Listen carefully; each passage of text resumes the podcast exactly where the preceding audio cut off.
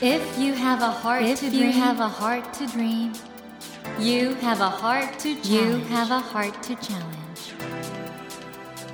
take that Take challenge that challenge and realize, and realize your dream. Your dream. Dream Dream Heart. ドリームハート政教新聞がお送りします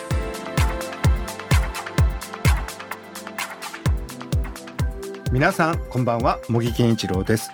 東京 FM のスタジオから全国38局ネットでお届けしています。ドリームハート。この番組は日本そして世界で活躍されている方々をゲストにお迎えして挑戦や夢に迫っていきます。さあ今夜もですね本当にもう世界的な大スターでいらっしゃいます、えー俳優の浅野忠信さんをお迎えしています。こんばんは。こんばんは。よろしくお願いします。浅野さん本当すごいのはあの沈黙サイレンスもそうですけど、はいミッドウェイもそうですし水俣にも出てらっしゃいましたもんねはい。水俣みたいな本当もうハリウッドの超大作ああいう時ってどういう気持ちなんですか、出てる時っていうのは。いや、あの時覚えてるのは、僕あれはもう本当に。ワンシーン、ツーシーンぐらいしか出てないんですけど。セルビアまで行ったのを覚えてるんですね。そうなんですよ。セセルビアに行ったんですか？したんですよ、あれ。え？ーそうですか。いや、だからなんか異様な空気感でしたね。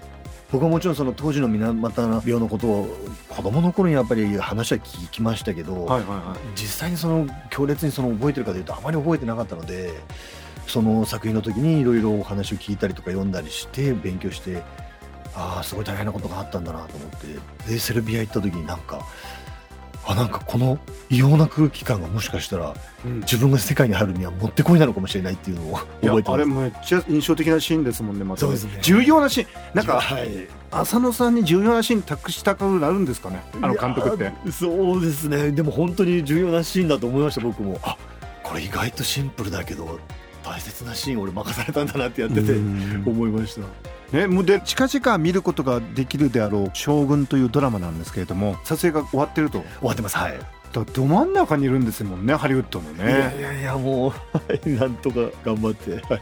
にもかかわらずあの にもかかわらずって言うんですけど先週ご紹介しましたように「はしご」という絵本をはい。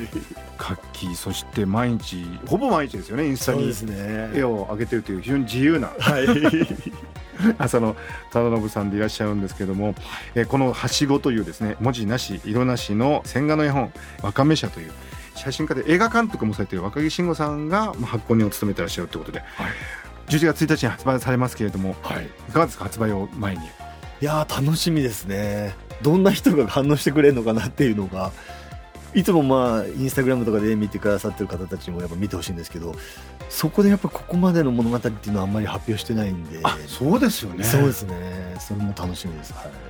まあ、それにしてももう浅野忠信というのがもう一つのあ。ブランドというかイメージになってますよね。いやいやもうありがとうございます。あの自由でなんか子供らしさも失わないっていうか遊び心があるっていうか、はい。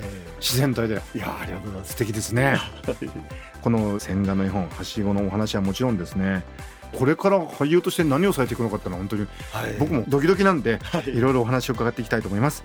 浅野さん今夜もどうぞよろしくお願いいたします。お。願いします。ドリームハート。今日もですね浅野忠信さんをお迎えしているんですけれども、はい。なんとですねスタジオにはい。写真家映画監督そして若め社の代表でいらっしゃいます若木慎吾さんが来てくださいました。よろしくお願いします。若木さん実体化してくださってあの浅野さんとは随分長いんですかね？あ僕はあの、一番最初の写真家としての仕事を撮らせてもらったのが浅野さんなんです。あそうなんですか？そうなんです。あの、花椿っていう。はいはいはいはいはいであの、ヘルプレス映画のはい時の取材のポートレートで僕撮らせてもらったのが一番最初の仕事なんです。デビュー作が浅野。あそうなんですか？そうなんです。はいそれからずっともそうですね。その間の竹尾菊池のキャンペーンも撮らせていただいたりうとか、いろいろ雑誌でも。そうか。ね浅野忠信さんはモデルでもあるんですよね、どうですか？あのそういうモデルとしてのはい。浅野さんは、もうなんていうか余白をすごいくれるので、うんうん。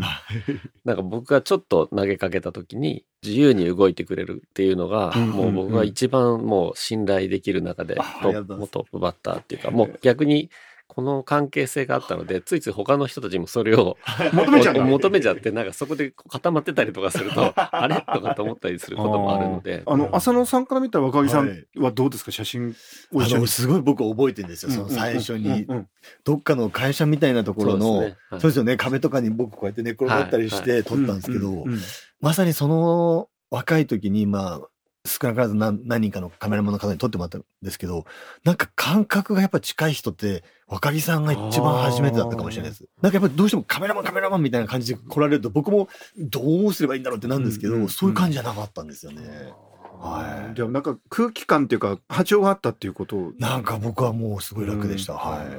そして流れ流れてこの若宮社っていう会社はこれは若木さんどういう？もともとヤングトゥリープレスっていええう出版社をやってたんですけども、僕まあ8年ぐらい前子供ができましてそれでまあ絵本をはい。自分で読み聞かせしたら自分でも作ろうかなと思っちゃったんでなるほど。作り始めたんです。でその時に「わかめ社」っていうタイトル作ったんですけどその頃は2歳向けの本を10冊ぐらい出してて、でそこからちょっとだけまあ小学校低学年とか幼稚園の上の子ぐらい向けにちょっとスライドさせようと思った時に、まあ、僕もずっと浅野さん知っててインスタもずっとね絵を見てすごいもう好きだったんでもうずっと頼みたいと思ってたんですよ。でも忙しいからまずこのタイミングというかもうこんだけ大御所になっちゃって頼めんのかなと思ったんですけども ちょっと頑張って投げてみたらあっさりなんかやってくれるってことになって「いややった!」っつって。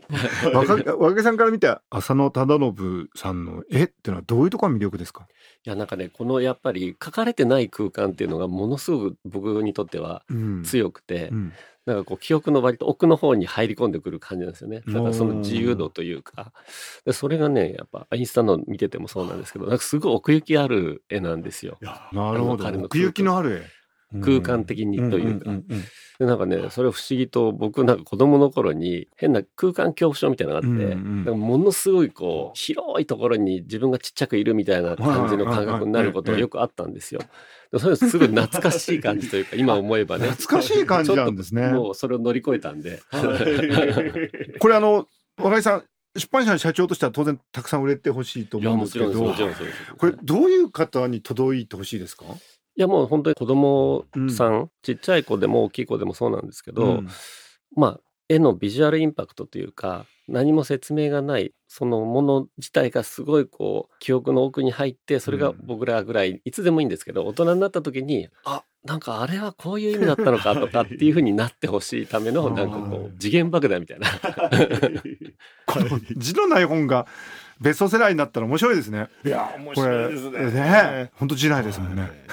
で本当にお母様が子供に対して勝手に物語を読み聞かせてしてもいいと思います。あ勝手に？勝手に、はい。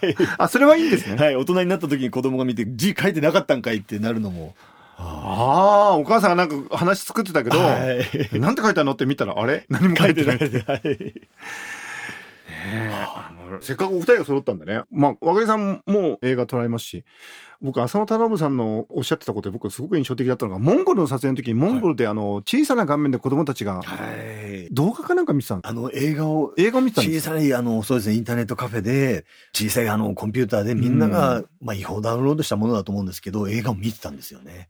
それがものすごいやっぱり僕、衝撃で、うんここにやっぱり映画が届かなかったら俺もうやってる意味ないなって思ったんですよね。ついいつも僕らは映画館だったりとか、うん。もちろん DVD でうん。家のテレビでももうちょっと大きいもので見れたりっていうのが当たり前の中で、なんかすっごい楽しそうに、こんな何にもない砂漠みたいなところで、みんながこの映画を楽しみにしてんだと思ったのが、すごい感動的だったんですよね。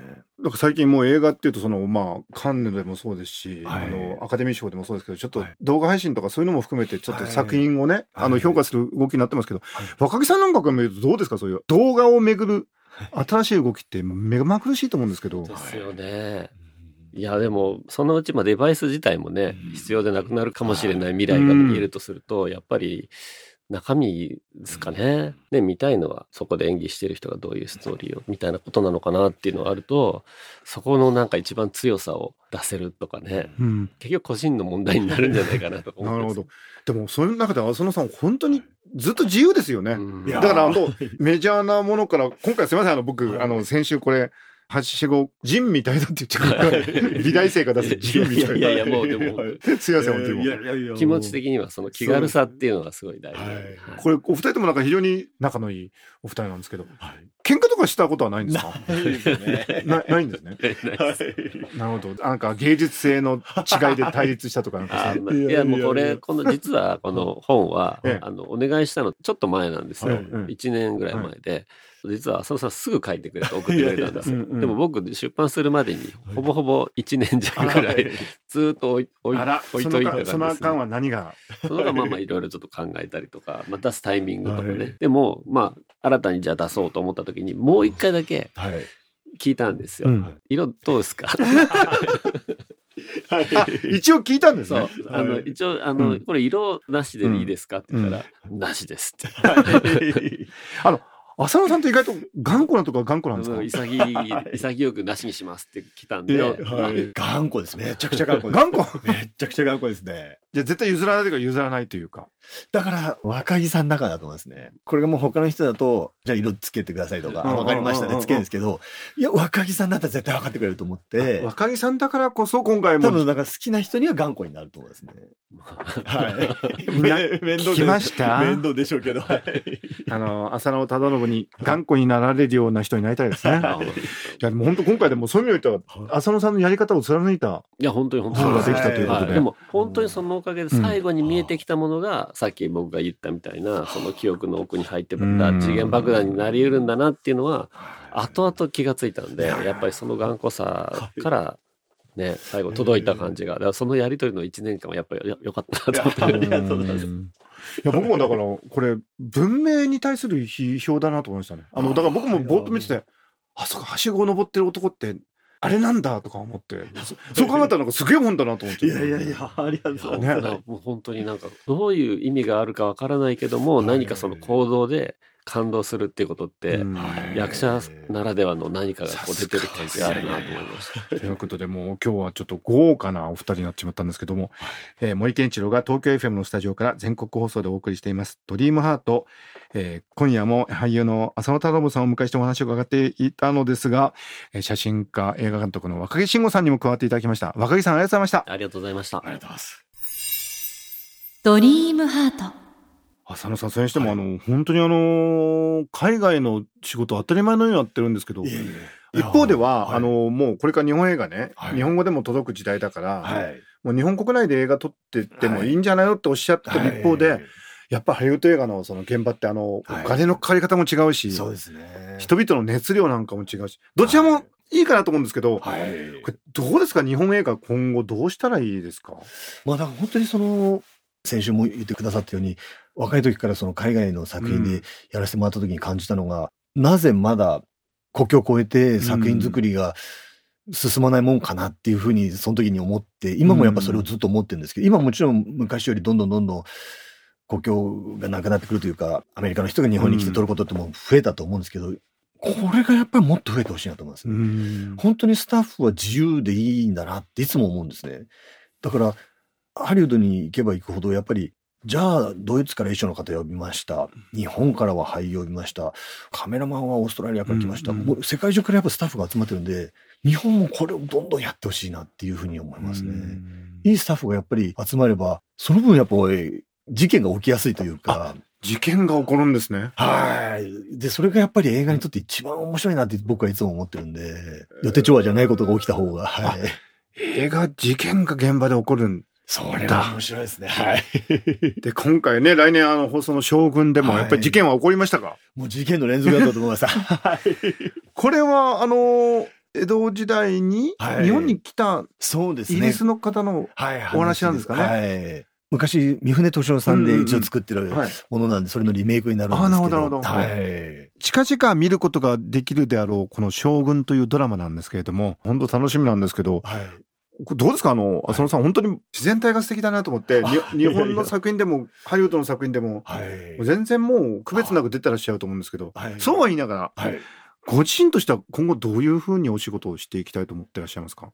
まあ、やっぱりその、アメリカの作品出させてもらえば出させてもらうほど、日本の作品をやっぱりやりたいなっていう気持ちが強くなってて、やっぱりその向こうで学んだことちゃんと日本で活かしたいなっていうのがものすごくあるんで、ちゃんと僕の年齢でこうリアリティのある役を徹底的に日本語で表現してやってみたいなと思いますね。これ、あの、映画とそれから、まあ、お帰り物もそうでしたけど、はい。ドラマもやっぱり、はい。どちらも出るという。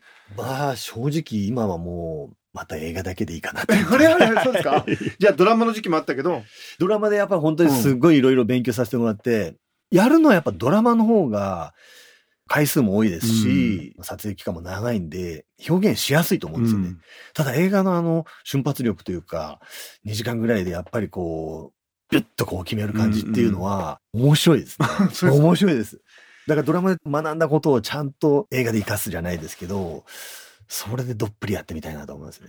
浅野さん、そういう意味で本当柔軟ですね。いろいろ変わられて、そうですね、もう面白いんで、はい。そんな浅野忠信さんのこれからの夢と挑戦といえば何でしょうか、はい。いやーだからこれはもうそのさっきのコロナ禍で考えたときに、うん。これ以上夢を持つっていうことはもういらないんじゃないかって思っちゃったんですよね。それはもうすごくネガティブに聞こえると思うんですけど、うん。そういうことではなくて、やっぱ僕は若い頃からそうでしたけど、あまり自分が主体となって何かを動かすタイプではなかったんで、やっぱりこう自分にやってくる波に乗ってきたでしかないんで、やっぱり具体的な夢みたいなのを持つと、ちょっとのめり込んだ時に疲れちゃうんですよね。うんうんうんうん でもそうじゃなくてやってくることにただひたすら乗っかっていくってなると、やっぱ僕はその方がやっぱり慣れてるんで、よりなんか面白いことが起きそうだなと思って。はあでもそれはそれですごいことですね。だからまあ若い時はやっぱ夢があった方がなんかやりやすかったですけど、まあさっきみたいに子供も成人したから、え、じゃあもう自由にやっていいのかなってなった時に、余計な夢とかでなんか制限するよりは、なんか、はい。余計な夢がない方が自由になれる。そうですね。うんそれをなんか楽しみにしたいなっていう。今回のあれですよね、絵本のはしごが余計な字がない方が想像が 自由になるのと同じような。そうですね。犠牲を伴わないような気がするというか。私あのこの番組もう今年9年なんですけど、今まで聞いた夢の話の中で一番オリジナリティの高い あ、本当ですか余計な夢がない方が自由になれる。いやーすごい言葉を伺ったようなありがとうございます。でもこれからどんどんどんどんもうそういういろいろな波がまだ来そうですね。その方がなんか自分に来るような気がしました。はい。あのこれからその映画という大海原、はい。浅野さんがどういうふうに波乗りしてはい。サーフィンされていくのかちょっと楽しみにあーありがとうございます。ね拝見しています。はいえーということで、浅野さんのこの大切なご本ですね、11月1日に、えー、わかめ社から字がない、色がないというですね、線画の絵本、はしごを発売されるんですけれどもですね、えー現在このわかめ社のホームページで予約受付中ということで、達人、浅野忠信の 自然体のすべてがこもっている素晴らしい本なので、ぜひ気になった方はぜひチェックしてみてください。とても素敵な本となっております。えー、森健一郎が東京 FM のスタジオから全国放送でお送りしています、ドリームハート。今夜もですね、本当にハリウッド映画常連の大スターですよ。いやいやいやいや。で、なんでこの自然体のね、ブラピとかだった？ら俺ブラピだけどって、バウンサーが5、6人周りにいそうな、バウンサーなしで来ました。はい。すごい方です。本当達人としか言いようがありません。えー俳優の浅野忠信さんをお迎えしてお話を伺いました。えー浅野さん2週続けて本当にありがとうございました。ありがとうございました。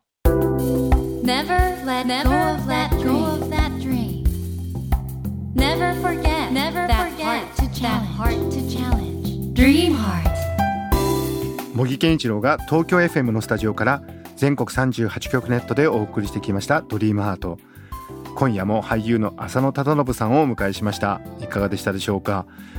うーん僕なんか浅野さん前からファンでしたけどますます大ファンになっちゃいましたね僕はいろんなね若者と話すんです。でやっぱり若者はね肩に力が入ってるケースが多くて、まあ、僕もかつては肩に力の入った若者だったし今でも肩に力入ってるところあるかなと思うんですけどやっぱり浅野さんのように本当に自分がやりたいことをやってこられてる。でそういうことをされてるとやっぱり逆にあのいろんなことに余裕が出てきて他の人のこととか世の中のこととかねいろんなことを自然に見ることができる境地に行くのかなと思うんですよね。でそれはやっぱり人間として本当に素敵なことだなと思うんででそれはでもやるべきことをやってるからそういう肩の力が抜けるんだと思うんですよね。人生の目標として皆さんどうでしょう？これを聞いてる方ね。いろんな立場でいろんなことを頑張ってらっしゃると思うんですけど私はこれやるんだとかねこういう夢があるんだっていう人生の時間も楽しいんですけど浅野さんのようにやるべきことをやっていや夢なんてねない方が人間自由に生きられるんですよって言えるぐらいの人生を送れたらいいですよね。えそんなことも含めて浅野忠信さん本当素敵な人だなと。これからもそのね近々公開されるという将軍楽しみに拝見したいと思います。皆さんもぜひご覧くださいね。さて番組では毎週3名の方に1000円分の図書カードと番組特製のエコバッグをセットにしてプレゼントしています。私模擬に聞きたいことや相談したいこと番組の感想などを書き添えの上ドリームハートのホームページよりご応募ください。お待ちしています。そしてスマホアプリオーディではドリームハートの番外編番組茂木健一郎のポジティブ脳教室を配信中です。今週も皆様からいただいたお悩みにお答えしていきますよ。こちらも聞いてみてくださいね。さて来週のお客様は新体制での活動が大きな注目を集めている音楽ユニット。水曜日のカンパネラから剣持秀文さんをお迎えします。どうぞお楽しみに。それではまた土曜の夜10時にお会いしましょう。ドリームハートお相手は森健一郎でした。ドリームハート。政教新聞がお送りしました。